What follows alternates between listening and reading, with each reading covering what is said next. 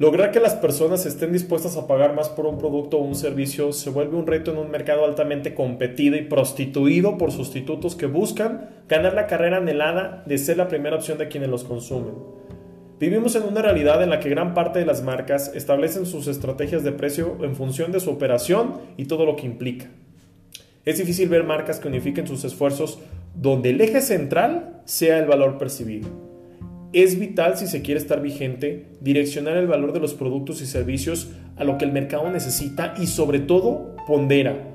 El atacar comercialmente hablando para las empresas, con un sentido romántico, emocional y lleno de aspiración para conectar con quien te compra, desde la micro hasta la más grande, no importa su tamaño, van a ser chingonas siempre y cuando conozcan a quien le hablan tomar decisiones importantes en las empresas sobre estos temas y decidir jugar con el valor de sus productos y servicios sin un conocimiento y entendimiento de las conductas de sus clientes eh, no suele ser la mejor opción.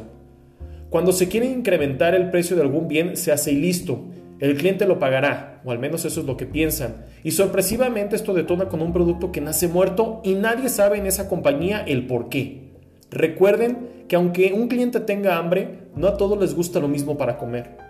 En paz descansen múltiples marcas que se jactaban de ser exitosas pensando que tenían todos los huevos en su canasta y hoy ya no existe. Dejemos esa ideología organizacionalmente tatuada donde se diseñan productos y se crean servicios de adentro hacia afuera. Despojémonos de ese ego cegador que te da un mote exitoso y altamente posicionado dentro de la compañía pensando que se conoce todo y querer ofrecer unicornios comerciales para sus consumidores hechos desde una visión interna. Eso no funciona.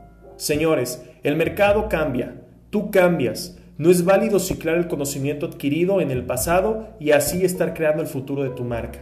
Seamos claros, el mercado no está dispuesto a pagar por algo que no inspira más de lo que se percibe, así que tomen nota marcas del mundo, más bien, personas que las representan. No esperen a que su mercado arrase con lo que venden. ¿Qué creen? No todos son cubrebocas en tiempos de pandemia. Si no sales y conoces la calle, que es ahí donde se encuentra quien interactúa con tu marca, la neta no lograrás demasiado. La clave de esto siempre ha estado afuera, con tu mercado, quien te compra para ser claro.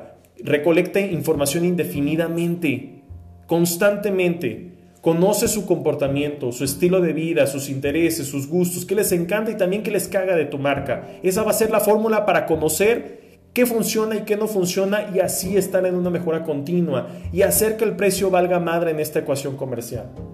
Muestra clara de esto es cuando queremos comprar un reloj inteligente, por no sonar mamón y decirle smartwatch, aunque suene mejor, versus un reloj convencional. Ellos no se enfocan en, en, su naturaleza, que es dar la hora. La clave está en cuántos récords va a romper ese cliente, cómo va a ir superando sus propias marcas y va a lograr ese reto que tiene de correr ese maratón de 42 kilómetros. Ahí está la clave. Comunícalo, grítalo en cada elemento digital o tradicional que utilices para darte a conocer. Pero ahora, ¿eso quiere decir que los relojes tradicionales no son exitosos con la misma estrategia? Lo son y lo hacen exactamente igual. Ellos conocen a su comprador, saben lo que quieren, cómo lo quieren y logran transmitirlo para que pague por ese sentido de aspiracionalidad. Cierro diciendo que para lograr que tu cliente pague más por tu producto, tienes que comunicar y vender valor en cada momento de contacto.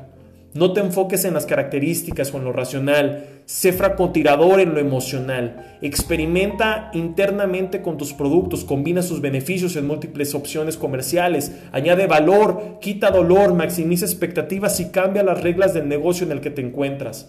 Existen tres tipos de marcas, los líderes, los retadores y los seguidores cómo quieres verte.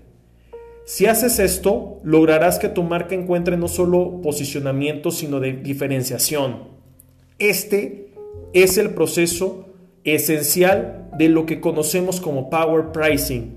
Es crear valor a quien te compra para que esté dispuesto a pagar más por ti.